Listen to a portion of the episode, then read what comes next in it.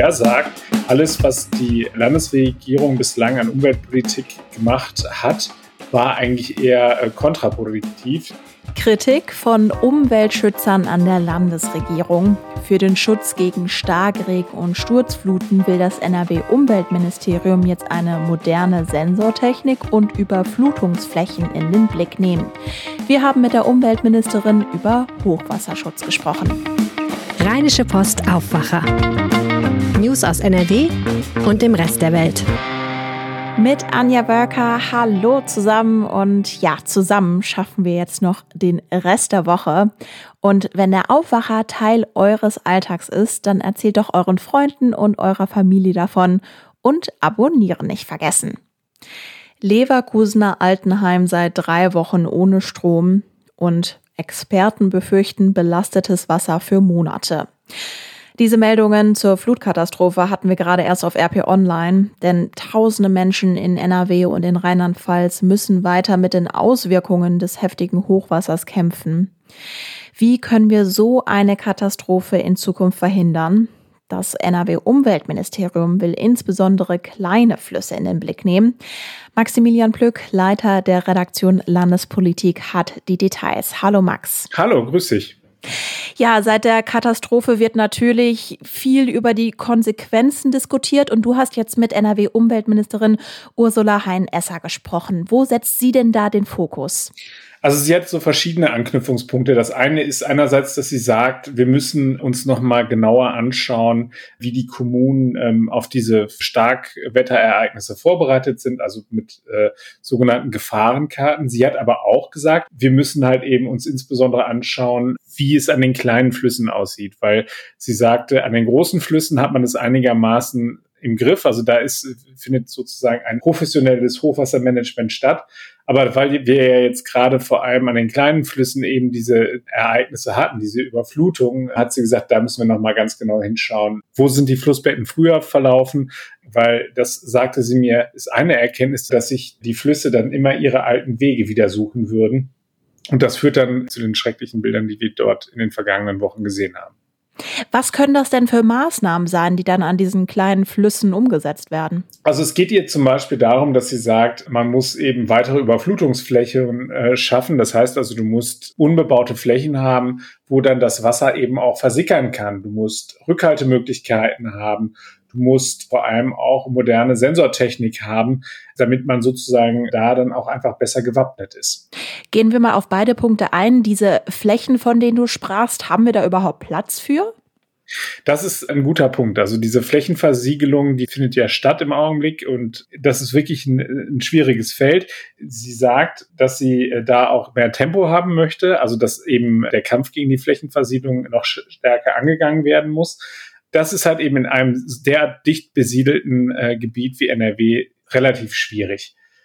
Und Flächenversiedlung, da sprechen wir darüber, dass dann einfach sehr viele Häuser direkt an den Flüssen stehen, richtig? Häuser, Straßen, also alles, alle jegliche Form der Bebauung, die dann dafür sorgt, dass beispielsweise das Wasser nicht ordnungsgemäß ablaufen kann. Also wenn man sagt, man möchte halt eben Überflutungsflächen schaffen, dann muss man sich das tatsächlich so vorstellen, dass dort Wiesen sind, dass dort halt eben Auen sind, also dass dort wirklich Flächen sind, in die man nicht hineinbauen darf.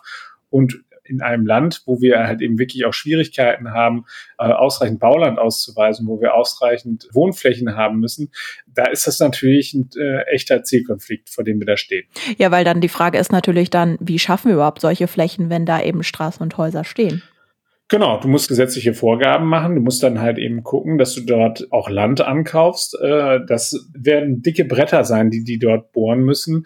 Zumal, das hat sie mir auch gesagt, man merkt einfach in dem Moment, in dem man anfängt, Hochwasserschutzmaßnahmen anzugehen, da hat man durchaus dann auch mal mit dem Widerstand der Bürger zu tun. Also es gibt beispielsweise Deichprojekte, die abgelehnt werden.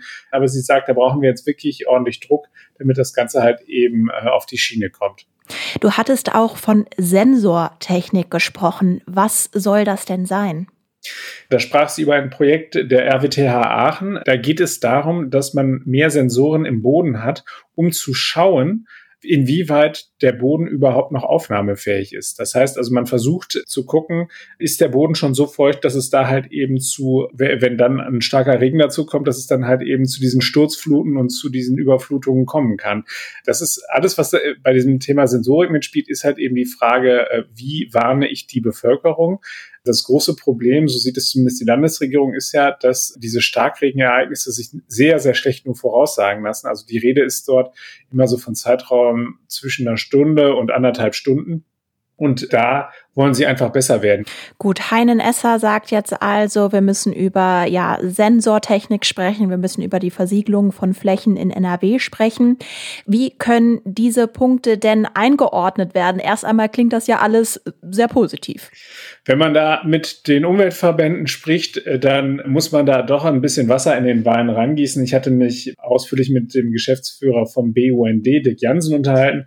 Und der hat gesagt, diese Aussagen der Umweltminister, die werte er erstmal als Selbstkritik, weil er sagt, alles, was die Landesregierung bislang an Umweltpolitik gemacht hat, war eigentlich eher äh, kontraproduktiv. Er sagt beispielsweise, habe sie eben mit der Reform des Landesentwicklungsplanes haben sie dafür gesorgt, dass eben mehr Flächen versiegelt werden, also dass es einfacher wird, Siedlungsgebiete und, und Gewerbegebiete auszuweisen. Er sagt, wir brauchen da deutlich mehr Anknüpfungspunkte beispielsweise auch bei der Waldpolitik. Also er sagt, es reicht nicht aus, dass man jetzt eine Aufforstung mit gewöhnlichen Douglasienwäldern oder Fichtenplantagen macht. Er sagt, da muss brauchen wir Mischwälder, in denen auch eben das Wasser versickern kann. Also wir brauchen deutlich mehr Flächen. Und er hat gesagt, es dürfe jetzt auf keinen Fall bei Lippenbekenntnissen bleiben, da müsse jetzt mal wirklich was kommen. Und er hat sich sehr viel mehr Kreativität von der Landesregierung gewünscht. Mhm. Stichwort, sehr viel mehr muss da kommen. Gibt es denn ja irgendwelche offiziellen Termine, irgendwelche Eckpfeiler, wo dann auch dieser Katastrophenschutz nochmal explizit in den Blick genommen wird? Den gibt es, das hatte äh, die Ministerin Hein Esser angekündigt. Sie hat gesagt, sie wird Ende des Monats sich schon mit den Kommunen und mit den Wasserverbänden an einen Tisch setzen. Wir müssen uns wieder vor Augen führen, dass die Wasserverbände ja auch deutlich in die Kritik geraten sind, insbesondere wenn es darum geht, das Wasser aus den Talsperren abzulassen. Da war ja der eine oder andere etwas zögerlich und das wurde dann nachher halt eben so dargestellt, als sei das auch mit eines der Hauptprobleme gewesen. Also da wird, ist offensichtlich Gesprächsbedarf und sie sagt, da müsse man halt eben sich jetzt zusammensetzen und müsse eben gucken, dass diese Konzepte, die, die es ja teilweise schon in den Schubladen der Kommunen gibt, dass die halt eben auch praxistauglich dann umgesetzt werden. Also dass da auch genau jeder weiß, was er machen muss, wenn es eben zu diesen Starkregenereignissen kommt. Denn sie sagt, sie geht davon aus, dass wir diese Extremwetterphänomene in Zukunft häufiger eben wegen des Klimawandels bekommen werden und dann müssen wir uns auch entsprechend dafür ausrüsten. Und das sagt ja nicht nur Heinen Esser, sondern da sind sich die Umweltexperten grundsätzlich einig. Danke dir, Max, für die Infos. Sehr gerne. Schauspieler, Sänger und Musiker, die stehen gerade eigentlich schon in den Startlöchern, denn wenn die Sommerferien zu Ende gehen, heißt es für die Kulturbetriebe bei uns in NRW Bühne frei und die neuen Spielzeiten starten. Aber klar, die Kulturveranstalter müssen die schwankenden Inzidenzen im Hinterkopf behalten. Kulturredakteur Lothar Schröder kann uns verraten, was für die nächsten Wochen geplant ist. Hallo Lothar. Ja, guten Morgen, hallo. Die Schwierigkeit ist ja, dass Theater für viele Monate im Voraus kalkulieren müssen. Du hast zum Beispiel mit dem Düsseldorfer Schauspielhaus gesprochen. Wie bereiten die sich denn auf die kommende Saison vor? Also grundsätzlich muss man sagen, die Theaterszene ist und die Kulturszene allgemein durch die Erfahrung im vergangenen Jahr, muss man wirklich so sagen, ist krisenerprobt. Äh, man war, wie alle anderen auch, sehr überrascht über den ersten Lockdown und man sagte immer, es darf keinen zweiten geben. Der kam dann auch. Mittlerweile hat man gewisse Erfahrung gesammelt und den Eindruck, den ich an den großen professionellen Häusern gewonnen habe, ist, dass man mittlerweile mit sehr viel auch externer Kompetenz da sehr dynamische Modelle erarbeitet hat. Das Düsseldorfer Schauspielhaus hat äh, zudem den großen Vorteil, man hatte das große Festival Theater der Welt, wo aus aller Welt tatsächlich Künstler jetzt im Frühjahr oder im Frühsommer anreisen konnten. Und man hat vor dem Schauspielhaus eine Open-Air-Bühne dafür errichtet. Äh, mit einer Tribüne, da passen 400 Leute drauf. Und das ist natürlich eine Open-Air-Bühne angesichts von äh, Pandemiegeschehen ein wahrer Glücksfall. Aber auch da ist auch nur die Hälfte der Kapazität zu besetzen. Diese Open-Air-Bühne hat 400 Plätze, also man darf 200 Plätze besetzen. Die nächste Premiere ist schon in der kommenden Woche. der überaus starke Willibald. Und die Premiere findet jetzt schon auf dieser Open-Air-Bühne statt. Gut, jetzt endet der Sommer ja irgendwann und für Open-Air-Veranstaltungen wird es zu kalt, oder? Ähm, ja, es wird umgestellt. Allerdings ähm, haben viele Leute aus der Kulturszene wie auch in der Politik werfen ein Auge auf die Inzidenzwerte und sagen, wir können uns nicht mehr nach diesen Werten allein orientieren. Es gibt mittlerweile andere Faktoren, die eine Rolle spielen und die Theaterszene sagt auch zu Recht, das Konzertpublikum, gerade was äh, klassische Musik anbelangt, ist natürlich älter als der Durchschnitt der Bevölkerung. Das heißt, da ist auch die Durchimpfung hat einen viel höheren Grad als möglicherweise bei Fußballspielen oder bei Veranstaltungen, wo deutlich mehr jüngeres Publikum angezogen wird. Also auch da hofft man, dass die Inzidenzwerte nicht mehr allein ausschlaggebend sein werden, um äh, bestimmte Beschränkungen in den Zuschauerzahlen und in den Vorsichtsmaßnahmen zu bedenken. Mhm. Aber noch sind die Inzidenzen ja der entscheidende Marker in dieser Pandemie. Du hast außerdem mit der Deutschen Oper am Rhein gesprochen. Was gibt es da denn möglicherweise für Vorkehrungen? Das sind die, die üblichen Vorkehrungen, nur um äh, einmal auch die Größenverhältnisse zu sehen. Wir haben die große Konzerthalle in Düsseldorf, ist die Tonhalle mit einer Kapazität von 2500 Plätzen. Der Intendant Michael Becker hat gesagt, dass man derzeit davon ausgeht, dass man 500 Plätze äh, verkaufen wird, um ganz sicher zu sein. Und man ahnt natürlich, die großen Kulturbetriebe sind alle öffentlich geförderte Betriebe, also alles Zuschussbetriebe, weil die Karten sonst, wenn man das mit den Karten decken würde, äh, viel, viel, viel zu teuer wären. Aber für den Kulturbetrieb ist es nach den Erfahrungen des vergangenen Jahres ganz wichtig, dass man wieder seinen Finger hebt und sagt, seht her, äh, wir leben noch und äh, wir bringen euch große Kultur zu Ohren und zu Augen. Und nächste Woche startet ja tatsächlich auch schon ein großes Kulturevent, oder? Äh, nächste Woche beginnt diese riesige Ruhrtriennale. Das ist ein internationales Festival, das mit Abstand größte in Nordrhein-Westfalen. Das dauert sechs Wochen. Ähm, da auch da wird man zwar nur eine Zuschauerkapazität von 50 Prozent bei allen Veranstaltungen haben, aber obwohl es in geschlossenen Räumen stattfindet, haben die den Vorteil, weil man da in leere Industriehallen die Aufführungen seit, seit vielen, vielen Jahren inszeniert, dass man da unendlich große Räume zur Verfügung hat. Also man spielt in der Jahrhunderthalle in Bochum, in einem Salzlager der Zeche Zollverein.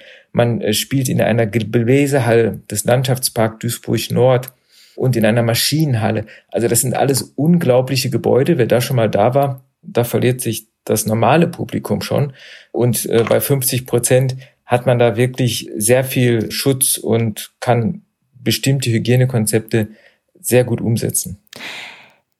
Wie blickst du dann jetzt auf die kommende Spielzeit? Ich freue mich natürlich auf die Ruhrtriennale und auf manche Premiere. Ich habe die Erfahrung gemacht, dass in den etwas dünn besetzten Theatersälen die Leute doppelt so stark klatschen, um die leeren Plätze wettzumachen. Das ist schon eine besondere Atmosphäre. Das Einzige, was ich ein bisschen störend empfand, ist in geschlossenen Räumen zwei, drei Stunden äh, mit der Maske zu sitzen. Das ist schon anstrengend und was auch immer so ein bisschen fehlt, ist einfach das Foyergespräch in den Pausen und davor und danach. Also man kommt ins Theater, setzt sich sofort auf seinen Platz und verlässt es auch wieder. Also diese ganze Atmosphäre fehlt aber äh, trotzdem dürfen sich alle Leute freuen, dass wieder große Kultur erst einmal in diesem Sommer und Spätsommer geboten wird. Lothar Schröder mit einem kleinen kulturellen Vorguck auf die Zeit nach der Sommerpause und die Vorkehrungen der Veranstalter. Vielen Dank. Danke. Die Meldungen im Überblick. Die Flutkatastrophe ist heute Nachmittag auch Thema einer Sondersitzung des NRW-Kabinetts. Ministerpräsident Armin Laschet hat zu einer Videokonferenz eingeladen, um über die Folgen der Flut zu beraten. Im Missbrauchskomplex Münster wird heute ein weiterer Prozess eröffnet. Angeklagt ist die Mutter eines Opfers. Die 31-Jährige soll den schweren sexuellen Missbrauch ihres heute elfjährigen Sohnes durch ihren Lebensgefährten nicht verhindert haben. Der IT-Techniker wurde im Hauptprozess zu 14 Jahren Haft und anschließender Sicherungsverwahrung verurteilt. Der Bund der Steuerzahler stellt heute einen Vergleich der aktuellen Abfall- und Müllgebühren in den NRW-Städten vor. In den letzten Jahren hatte die Auflistung gezeigt, dass es große Unterschiede zwischen den unterschiedlichen Städten und Kreisen gibt. Der Blick aufs Wetter. Heute startet der Tag an vielen Orten in NRW mit Nebel. Dann folgt ein Mix aus Sonne und Regen. Vereinzelt sind aber auch Gewitter mit Starkregen möglich. Die Temperaturen steigen auf 21 bis 23 Grad. Morgen ist es in NRW überwiegend stark bewölkt. Zeitweise sind Regenschauer oder Gewitter möglich. Die Temperatur liegt auch morgen laut dem deutschen Wetterdienst bei 21 bis 23 Grad. Ab dem Mittag kommt dann auch frischer Wind aus dem Südwesten dazu. Dort, wo es regnet, werden daraus dann auch starke bis stürmische Böen. Und das war der Aufwacher. Mein Name ist Anja Wölker. Vielen Dank fürs Zuhören. Habt einen schönen Tag. Bis dann. Mehr Nachrichten aus NRW gibt's jederzeit auf RP Online. rp-online.de